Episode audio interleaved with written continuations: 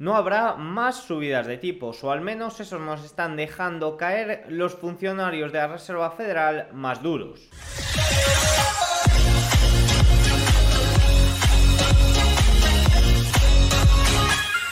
Muy buenas a todos y bienvenidos un día más al canal. Hoy es lunes 9 de octubre de 2023 y en este momento son las 21.28 hora española, 15.28 horario ET. El día de hoy ha sido un lunes eh, tranquilo, medianamente tranquilo en los mercados, con el mercado de bonos estadounidense cerrado, aunque sí que hemos tenido eh, movimientos en los rendimientos que evidentemente comentaremos y ha sido un día resaca post eh, todo el conflicto que ha sucedido durante este sábado. Era un día para ver un poco las consecuencias de lo sucedido. Tendremos comentarios también sobre Goldman Sachs, sobre VS también eh, conforme a lo que puede afectar al petróleo. también a nivel datos macro, hoy ha sido como prácticamente cada lunes una jornada tranquila, sin apenas eh, datos relevantes, por lo que también haremos referencia a esos comentarios de Logan, funcionario funcionaria de la Reserva Federal y también la vicepresidenta de, eh, el vicepresidente del FOM eh, sobre cómo ha evolucionado el índice de condiciones financieras y cómo esto afecta a que no haya mayores subidas de tipos o a que no se esperen mayores subidas de tipos en noviembre, ya que el aumento de las tasas, el drástico aumento de las tasas desde verano está haciendo el trabajo que harían las subidas de tipos. Así que nada, dicho esto, vamos con lo más importante del día. Empezamos con esos movimientos que puede haber en los precios del petróleo. En, este, en estos momentos tenemos al precio del petróleo subiendo un 4,10%. El petróleo West Texas después de todo lo sucedido durante este fin de semana. A nivel geopolítico y a nivel de, de lo que ocurre en la guerra tengo poco que comentar. No es mi campo. Os recomiendo evidentemente que leáis y si os interesa sobre ello fundamentalmente con expertos del tema, con gente que se lleva dedicando o, que, está especializada en guerras o, específicamente en la situación que ocurre entre Palestina e Israel y no con eh, gente que, que, son todólogos, que hablan de todo. Yo, mi campo es el mercado y eso es un poco lo que voy a tratar o donde voy a tratar de poner luz conforme a este, a este conflicto. Goldman Sachs eh, dice que a pesar de la incertidumbre actual no ha habido un impacto en la producción global del petróleo y es poco probable que haya un efecto inmediato significativo en el equilibrio de oferta y demanda y en los inventarios de petróleo a corto plazo, que es lo que suele es el principal impulsor del precio del petróleo a corto plazo. Eso sí, identifican dos posibles implicaciones de los ataques del sábado que podrían afectar a la oferta global del petróleo a lo largo del tiempo. Uno, reducción de la probabilidad de la normalización entre Arabia Saudí e Israel y el aumento asociado en la producción saudita. Goldman Sachs sigue asumiendo que Arabia Saudita deshace gradualmente el recorte adicional de la producción de un millón de barriles por día anunciado en junio de 2023 y extendido hasta diciembre de 2023, solo de manera gradual para el primer trimestre de 2025. Número 2. Riesgos a la baja para la producción de petróleo iraní. Los riesgos a la baja se refieren a la producción de petróleo de Irán, ya que la tendencia de desescalada en las tensiones regionales antes de los eventos del fin de semana había sido un factor importante del aumento de la producción de petróleo iraní en el último año. La posibilidad de que las tensiones regionales se reaviven como resultado del conflicto en Gaza aumenta los riesgos a la baja para las proyecciones de la producción de petróleo iraní, según Goldman eh, Sachs. Más comentarios que ha habido este ya más a última hora de la sesión, viendo un poco eh, cómo se han comportado tanto sectores energéticos como el petróleo. Según UBS, el sector energía destaca en los mercados de acciones de Estados Unidos. La energía es claramente el sector que mejor se desempeña entre los sectores de acciones de Estados Unidos el lunes debido a los eventos geopolíticos que se desarrollaron durante el fin de semana. Aunque el equipo global de petróleo y gas cree que los eventos no tienen un impacto directo en la producción de petróleo, VS opina un poco como Goldman Sachs, podría cambiar el riesgo al alza o a la baja en lo que respecta a la producción en la región. La suposición de VS ha sido que la producción se mantendría cerca a los niveles actuales pero que podría disminuir ligeramente. A pesar de las sanciones continuas de Estados Unidos, la producción iraní ha aumentado aproximadamente en 700.000 barriles por día este año y en más de un millón de barriles por día desde los mínimos posteriores a las sanciones. Todos los subsectores están subiendo, liderados por nombres relacionados con los servicios de campos petrolíferos, con el Bank Oil Service ETF subiendo casi un 4% eh, al día? Pues evidentemente estamos viendo beneficios eh, sobre todo en la industria petrolera y también la industria de defensa. Continuamos con lo más importante del día con algunos comentarios para las temporadas de ganancias que está ya a la vuelta de la esquina y quizás haya que hacer un vídeo de estos de los sábados más especial hablando de la situación y de lo que se puede esperar de la temporada de ganancias. La temporada de ganancias del tercer trimestre de 2023 comienza con Citigroup, JP Morgan y Wells Fargo el viernes 13 de octubre. Este viernes el 79% de las empresas y la capitalización de mercado del S&P 500 habrán informado antes del 3 de noviembre. Los analistas no han estado tan optimistas al comenzar la temporada de ganancias desde el cuarto trimestre de 2022. Se espera que la acción mediana aumente sus ganancias por acción en un 2%. A nivel de sector, el consenso es más optimista en cuanto a las ganancias por acción de los servicios de comunicación, más 28%, y más pesimista en cuanto a las ganancias por acción de energía, menos 38%. Excluyendo energía, se prevé que las ganancias por acción de S&P 500 crezcan un 5%. El consenso espera que el crecimiento de las ganancias por acción de S&P 500 alcance su punto eh, mínimo en el segundo, haya alcanzado su punto mínimo en el segundo eh, trimestre. Por tanto, dicho esto, se espera un, eh, un trimestre más optimista que el que fue el pasado. Sí que es cierto que recordemos que el pasado estaba tan pesimista que cualquier sorpresa al alza eh, gustó. Por lo tanto, traeré ya más contenido previo a este viernes que arranca la temporada de resultados y quizás el sábado un vídeo un poco más extenso sobre ello. Si nos vamos al punto más importante del día y es esta subida de tipos y los comentarios sorprendentes por parte, por ejemplo, de Logan, que siempre era muy pesimista o muy dura conforme a que eh, así va a haber mayores subidas de tipos o no. El principal argumento para que la Reserva Federal no suba los tipos nuevamente este año es el índice de condiciones financieras, que está reemplazando los efectos de mayores aumentos. Este índice se ha ajustado en las últimas semanas a medida que las subidas de los rendimientos de los bonos han empezado a afectar a los activos de riesgos y al dólar estadounidense que se ha fortalecido, como hemos visto, subiendo más de un 3% frente al euro, por ejemplo, en el mes de septiembre.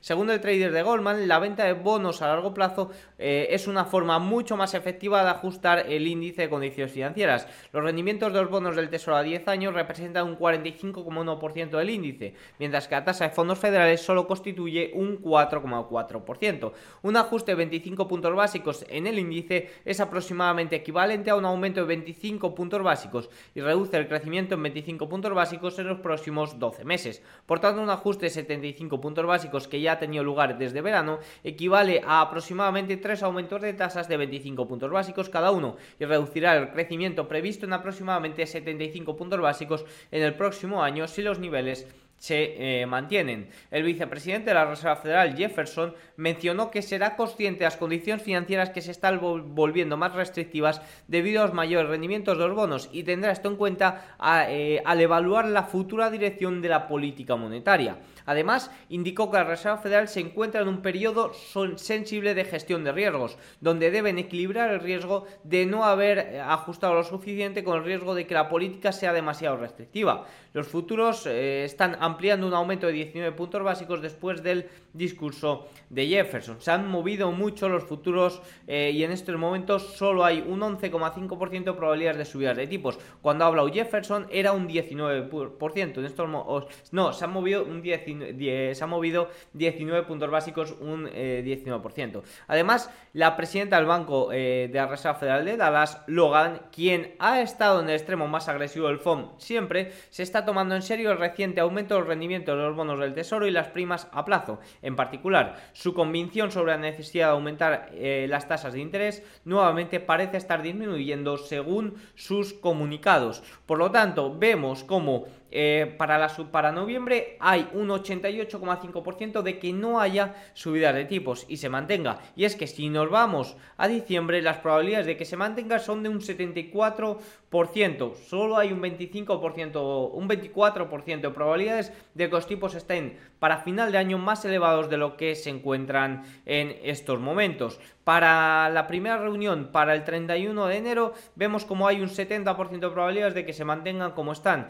Para marzo un 54% y ya para mayo sí que hay más o casi igual de probabilidades de que haya la primera bajada de tipos, pero aún mayores probabilidades para que se mantenga. La primera bajada de tipos, según probabilidades, vendría en eh, junio y luego ya julio. Eh, en, en, septiembre se mantendría, en noviembre y el año 2024 se finalizaría con unos tipos de interés entre el 4,5 y el 4,75%. Ya sabéis que esto va cambiando mucho, cualquier eh, cosa que ocurra evidentemente va a afectar demasiado y ni mucho menos se puede pronosticar a un año. Eh, vista y más con todo lo que tenemos entre medias, todas las situaciones tan complejas eh, que tenemos, como por ejemplo en marzo que hay que devolver ese servicio de financiación bancaria de emergencia y ahí los bancos regionales pueden volver a tener grandes problemas, porque recordemos, como ya hemos comentado en este canal, eh, sobre todo en el vídeo de ayer, creo que lo mencionaba, Metrobank,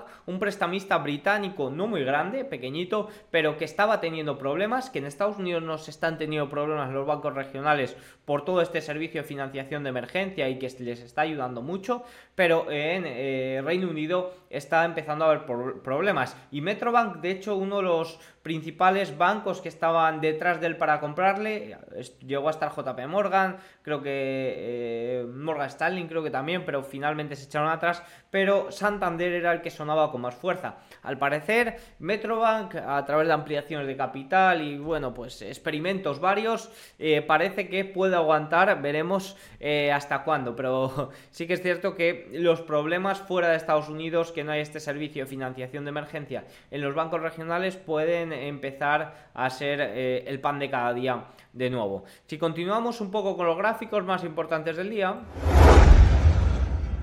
Las tasas de morosidad de préstamos han empezado a subir, como estamos viendo en este gráfico de Bloomberg. Vemos como los préstamos estudiantes se mantienen todavía en niveles muy bajos. Es ahora, en octubre, cuando se reinicia este pago de forma oficial y generalmente desde el año 2010 es la mayor, o sea, son los que tienen mayor tasa de morosidad, pero estamos viendo cómo se está disparando totalmente las tarjetas de crédito con un tipo de interés superior al 20% y también se está disparando el eh, tema de los préstamos de automóviles. Las hipotecas de momento se mantienen en niveles muy, muy bajos, fijaros cómo aumentó en la crisis de las hipotecas subprime, evidentemente el propio nombre lo dice. Más puntos, la historia demuestra que el rendimiento a 10 años necesita subir lo suficiente como para tocar la tasa máxima de la Fed antes de que ambos puedan eh, comenzar a moverse en la dirección opuesta. Gráfico muy interesante que yo no conocía hasta el día de hoy, que eh, le he visto en Bloomberg y que nos está demostrando que sí, que generalmente el rendimiento de los bonos a 10 años debe de acercarse a esos niveles.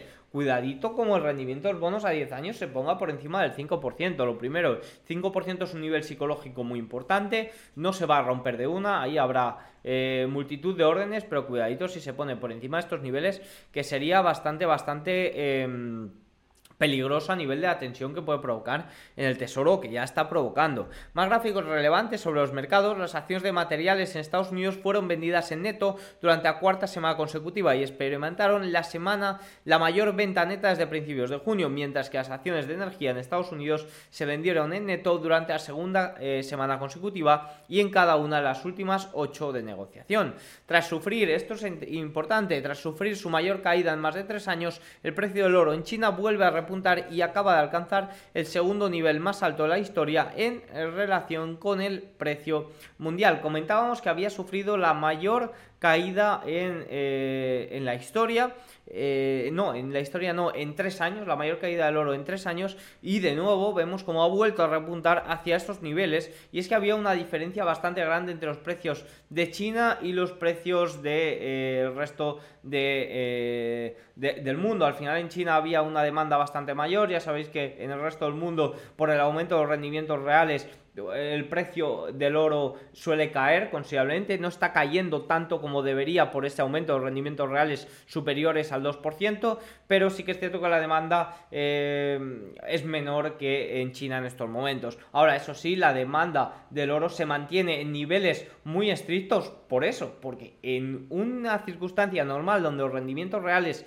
eh, han aumentado tanto, el oro debería estar mucho más abajo y se está manteniendo, al igual que están manteniéndose muy elevados los precios de extracción, porque la demanda es bastante, bastante elevada. También eh, de ahí deriva los comentarios de Goldman Sachs de que se estaban viendo numerosas llamadas para entradas en ETFs de oro, porque la gente, los Prime Book, están empezando eh, a posicionarse en caso de que haya un eh, aterrizaje duro, lo ven como una posibilidad muy interesante. Y evidentemente hoy, con toda la incertidumbre por los eventos geopolíticos y demás, se está viendo bastante, bastante beneficiado. Así que nada, dicho esto, vamos con el cierre de sesión.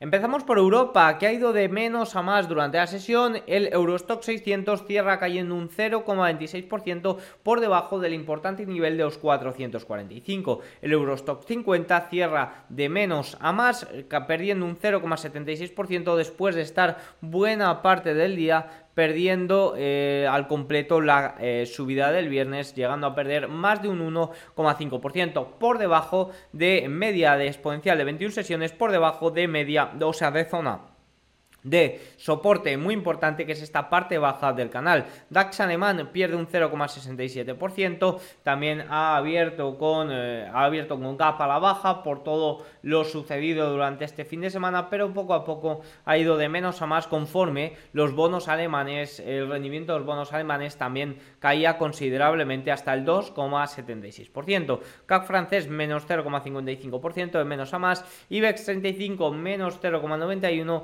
Reino Unido cierran los futuros en estos momentos en positivos, 0,10%, impulsado pues también por ese positivismo o alza de Wall Street. Italia menos 0,59%, Suiza menos 0,06%, Países Bajos menos 10%. Si nos vamos a China, el Hansen en el día de hoy prácticamente plano, 0,18%. Eh, ya reapertura después de esa semana de vacaciones. Nifty Indio menos 0,72%, Nikkei japonés menos 0,26%.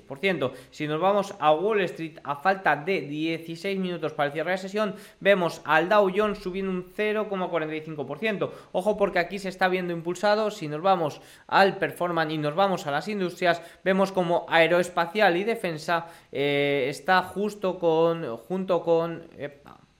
a ver, está junto con eh, petróleo y gas y equipamiento de servicios como eh, las industrias que más beneficio están teniendo durante el día de hoy y evidentemente este tipo de compañías tienen mayor peso en el Dow Jones. Nos vamos al S&P 500 subiendo un 0,5%, eh, justo en media exponencial de 21 sesiones, un poco en la línea pues, de esos comentarios que hacía durante el fin de semana de que esperaba un eh, impulso, sobre todo derivado de las caídas de los rendimientos de los bonos del Tesoro a 10 años, cayendo en el día de hoy por debajo del 4,7%, 4,657 en estos momentos. S&P 500 equiponderado sube 0,53, Nasdaq 0,52% al alza, Russell 2000 0,56% al alza, muy equilibrado hoy en cuanto a capitalización bursátil, eh, todas eh, muy parecido en general. Si nos vamos por sectores, ya hemos visto las industrias, sector energético, el que más, mejor rendimiento está teniendo, industrial, donde está aeroespacial y defensa, consumo defensivo, financiero, cíclico, salud, materiales básicos, utilidades y tecnología ligeramente positivo, pero prácticamente eh, plano. Así es como está funcionando el día de hoy. Si nos vamos a eso, a lo más importante, los rendimientos corrigiendo en el día de hoy, aunque el mercado de bonos está cerrado, parece que los rendimientos se están moviendo. Veremos mañana cómo evoluciona todo esto. VIX subiendo en el día de hoy un 2,2%, ha llegado a estar mucho más arriba, de nuevo por debajo de los 18. West Texas recupera los 85 dólares, veremos si cierra por encima de la media de 50 sesiones. El oro, fijaros, el oro al contado sube un 1,67% frente al dólar, fijaros cómo ha frenado justo en la zona de soporte donde debería de frenar y donde teníamos marcado eh, que si os vais unos vídeos por atrás, esta zona lleva marcada ya bastante, bastante tiempo. Buena reacción del oro, 1,7%. Repito, eh, el oro muy interesante lo veo eh, para el medio plazo, medio largo plazo, caso de que los rendimientos empiecen a corregir, lo veo muy interesante. Se está aguantando muy bien pese a ese aumento de los rendimientos reales, eh, está manteniendo el tipo, está manteniéndose en niveles muy elevados, por encima de los 1.800 dólares. Eso significa que la demanda es bastante elevada y en caso de que haya un hard landing, en caso de que ocurra un shock al consumidor, en caso de que ocurre ocurra cualquier cosa, el oro puede ser el más beneficiado. Si nos vamos al dólar en el día de hoy, 0,05 abajo frente al euro 0,24% arriba. Ha estado mucho más arriba, pero de momento mantiene el tipo eh, frente al euro y en general el índice dólar prácticamente plano. El resto de la curva, rendimientos bonos a 30 años corrigen por debajo del 4, o, bueno, 4,85. Eh, veremos mañana cuándo habrá el mercado de bonos. Por último, por pegar un repaso un poco a las market líder, Apple 0,75% en el día de hoy ante media de 50, Microsoft rompe media de 50, 0,72 arriba y trata de volver un poco a los niveles eh, en los que se ha mantenido, eh, podríamos decir, desde mayo de este año 2023, Amazon 0,23% por debajo de niveles muy importantes, Nvidia corrige el día de hoy 0,92%, pero velas muy pequeñitas y, veremos un poco qué sucede, que ya nos plantamos de nuevo en temporada de resultados, a ver si, si logra mantener el tipo. Google 0,5%, sacando la cabecita ya por encima de esta zona de resistencia por los 140. Meta 0,78 después del buen repunte y de la rotura o ligera rotura que tuvimos el viernes y Tesla en el día de hoy prácticamente plano. Fijaros el banderín tan interesante que es como se mueve Tesla por banderines. Así que nada, dicho esto, eh, creo que tienen todos los... Eh, todos los puntos importantes. Para mañana no hay ningún dato relevante más allá de lo que vaya saliendo durante el día. Espero que les haya gustado el vídeo. Si es así, hacedmelo saber con un like, un comentario y nos vemos mañana. Chao.